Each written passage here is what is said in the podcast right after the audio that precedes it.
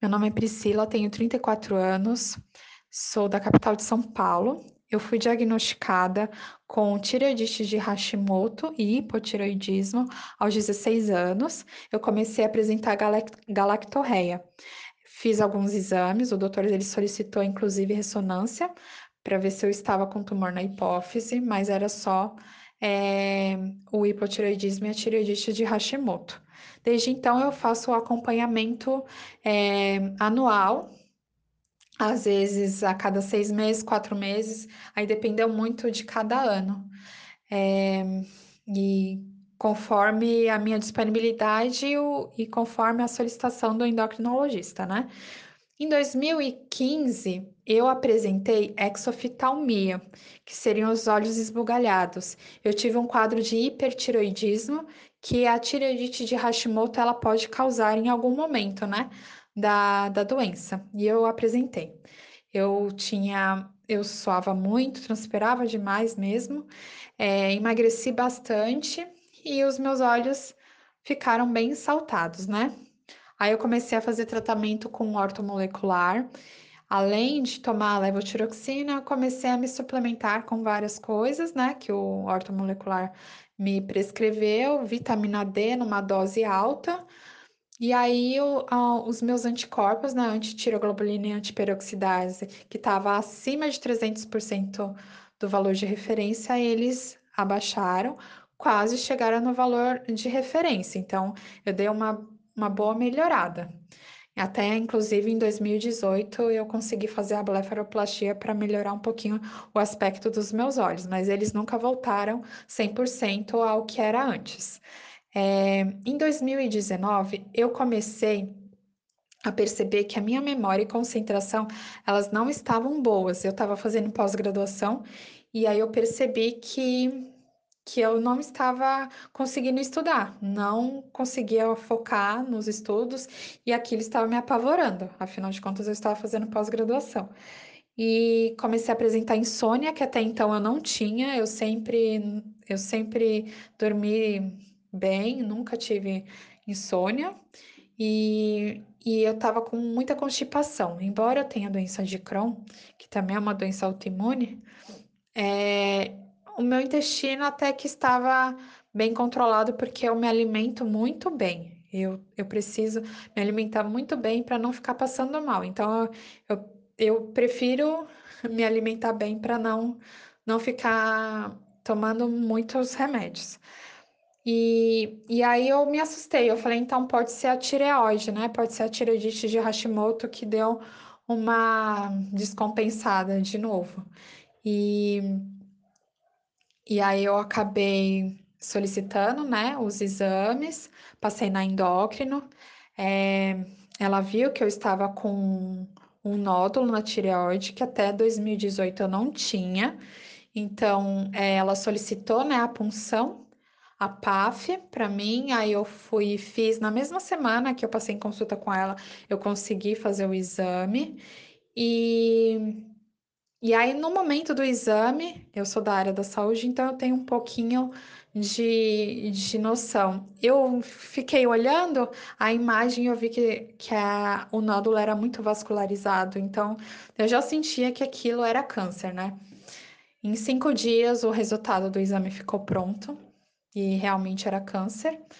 Era ah, o carcinoma papilífero, graças a Deus, que é o mais tranquilo, né? E, e só tinha 0,6 centímetros. Eu fiz os exames, o resultado do exame ficou pronto no dia 25 de maio de 2019. Eu tinha uma cirurgia plástica agendada para o dia 12 de junho, nas minhas férias, e, e por coincidência e sorte, o cirurgião plástico ele era cirurgião de cabeça e pescoço. Então eu nem passei com a endocrinologista. Eu simplesmente liguei para o cirurgião e agendei a consulta para o dia 28 de maio. Tava toda desesperada, né? Já querendo resolver isso logo. Aí ele cancelou a cirurgia plástica e, e ele me encaminhou para um amigo dele, porque o meu convênio ele cobria né, a cirurgia no hospital que ele não era credenciado. Aí ele já agendou a consulta para mim com esse amigo dele para o dia 3 de junho. Foi tudo muito rápido. E aí eu já passei em consulta com o Dr. Emerson Favero. É... E já levei todos os exames, os exames de sangue, é, o de imagem e os pré-cirúrgicos. Eu falei, ah, doutor, eu já tenho tudo, vamos fazer cirurgia? Ele achou até engraçado, ele falou, calma, vamos conversar primeiro, aí depois a gente já vê isso. Aí deu tudo certo, é um excelente médico, eu, eu, eu não tenho o que falar desse médico, é o meu anjinho da guarda.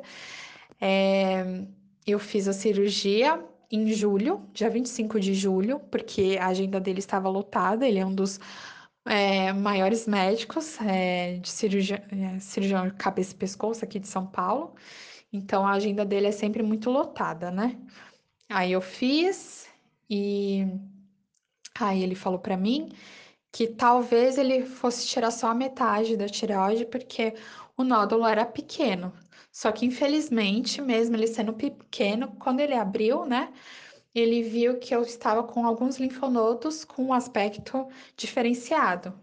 E aí depois ele me explicou, né, quando eu já estava em recuperação é, pós-anestésica, é, ele falou para mim que ele acabou fazendo a tiroidectomia total com esvaziamento cervical no lado esquerdo. E, e aí falou que já tinha levado todos, levou para análise né, anatomopatológica, os linfonodos, para ver se todos o que ele tinha retirado se estavam com metástase ou não. Mas que é certeza que tinha metástase, ele, ele tinha essa certeza, né? E, e aí eu passei em, em consulta com ele, ele me explicou que todos os linfonodos estavam com metástase e que a gente precisaria fazer a radiodoterapia. E como eu tinha tireoidite de Hashimoto, ele achou melhor a gente esperar um pouco, né, para fazer a radioterapia. E, e aí eu fiz dia 29 de setembro a radioterapia e deu tudo certo. Eu só eu realmente só senti a falta da saliva e tive uma reação que, pelo que eu vi, é muito raro. Eu sou bem branquinha, né? Minha pele é bem clara e eu fiquei extremamente amarela. É, muito, muitos pacientes que fazem quimioterapia acabam tendo esse aspecto amarelado, parece que tá meio queimada a pele, e quem faz radioterapia também. Mas radioterapia não é comum, mas a minha pele ficou assim. Eu saí do hospital, hum, parecia que eu tinha tomado um bronze. É esquisito. A minha pele está voltando ao normal agora em maio e eu fiz finalzinho de setembro, né? É, enfim, mas isso aí foi uma reação minha. Mas deu tudo certo. É, eu já mudei três vezes a dose da, do hormônio. Eu tomava, antes da, da cirurgia, eu tomava levotiroxina de 100 microgramas, passei para 132, depois da radioterapia passei para 150, depois 175 e retornei para 150, porque infelizmente a minha antitireoglobulina, né, o anticorpo, ele está voltando a aumentar. Aí o doutor ele tá ele tá pensando em diminuir um pouquinho a dose para ver se se vai alterar ainda, né, essa quantidade de a dosagem do anticorpo e caso aumente mais, talvez seja recidiva, infelizmente. Então a gente está nesse impasse. Eu passei com o doutor em maio, em julho eu vou retornar. E mas assim, em nenhum momento eu fiquei revoltada, eu fiquei triste, fiquei questionando por que comigo, porque eu acho que ninguém é melhor que ninguém. A gente é, todo mundo pode ter câncer em a qualquer momento da, da sua vida. Então, assim, a dica que eu dou é para a gente não ficar desesperado. Eu, eu tô ansiosa, eu confesso, né? Pode ser uma recidiva, isso é triste, né? Mas eu, eu tô esperançosa, e se tiver que fazer cirurgia, não sei, se tiver que fazer novamente radioterapia, eu tô eu estou disposta a ficar bem. Então, acho que o, a, as pessoas que estão passando por isso, elas têm que pensar positivo e pensar na cura, nunca ficar triste pelo momento. Eu acho que isso é, é a postura que a gente precisa ter para a nossa recuperação ser melhor e mais rápida. É isso. Eu acho, eu desejo o melhor para todo mundo e que todo mundo saia vitorioso desse câncer.